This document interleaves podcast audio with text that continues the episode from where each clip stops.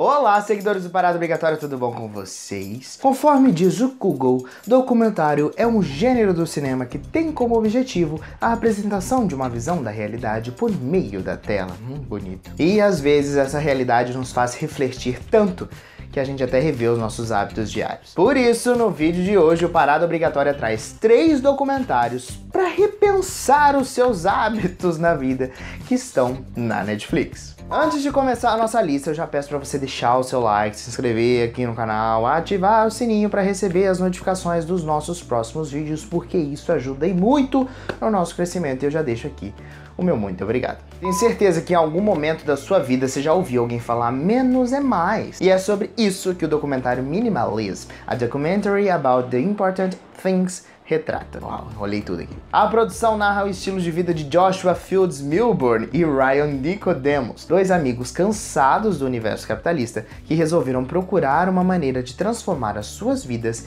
e focar em amar pessoas e usar as coisas e não o contrário. Nesse caso, os dois procuram usar menos coisas materiais e durante todo o documentário eles conversam com outras pessoas que também não são materialistas. Famílias, empresários, arquitetos, artistas, jornalistas e até cientistas que refletem sobre o ato de levar uma vida minimalista. Na verdade, tudo começou quando Josh e Ryan lançaram um livro sobre seu estilo de vida que fez muito sucesso. Os dois então criaram um blog, um podcast, fazem palestra pelos Estados Unidos até que lançaram esse documentário. No documentário, eles ainda mostram alguns países que tomaram iniciativas minimalistas e ensinam para como introduzir esse conceito para as crianças. Será que você conseguiria mudar todo o seu estilo de vida e viver assim, todo com menos? What I found with minimalism is it's a way of saying, let's stop the madness.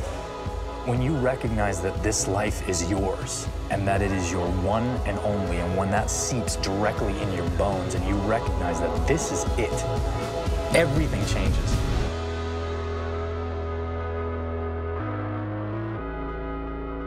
A importância de uma alimentação saudável já é há anos aí discutida. What the Health, ou Que Raio de Saúde em português, tenta mostrar os malefícios dos produtos que nós consumimos diariamente. O documentário Keep Anders busca não ficar doente, assim como seus familiares que morreram de câncer e outras doenças. Então ele começa a pesquisar os impactos dos produtos processados de origem animal na nossa saúde. Além disso, ele explora também os motivos das principais organizações de saúde continuarem a promover essa indústria. Ou seja, ele tenta mostrar mostrar que empresas de remédio estão ligadas a empresas de alimentos apenas para garantir um maior lucro, entendeu? Mais gente doente, mais remédio, enfim.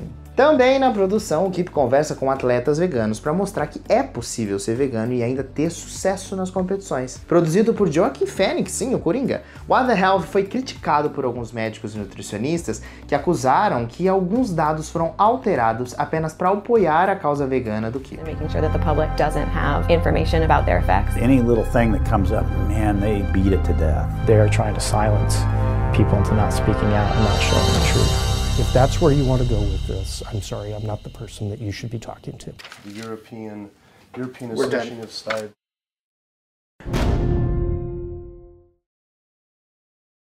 Já parou para pensar como a indústria da moda pode ser nociva de diferentes maneiras? Pois é, o documentário de 2015 The True Cost vai fundo e mostra todo o processo desse setor e o que ele pode causar. O diretor Andrew Morgan traça a linha desde a produção, mostrando principalmente a exploração de trabalhadores de baixa renda em países em desenvolvimento, até os seus efeitos colaterais, como poluição de rios, contaminação por pesticidas, doenças e até a morte. E não só os efeitos ambientais não, como também os sociais, psicológicos, além de fazer uma análise do consumismo humano e o capitalismo e todas as mídias de massa. Para isso, ele utiliza várias entrevistas com ambientalistas, trabalhadores do setor, proprietários de fábricas e empresas que também buscam uma produção sustentável da roupa. É possível. Na verdade, o interesse do diretor no assunto começou quando um prédio comercial em Bangladesh, lá em 2013, tombou e matou mais de mil trabalhadores. Resumindo, como diz o próprio narrador no início do documentário, esta é uma história sobre as roupas que vestimos, as pessoas que fazem essas roupas e sobre o impacto no nosso mundo.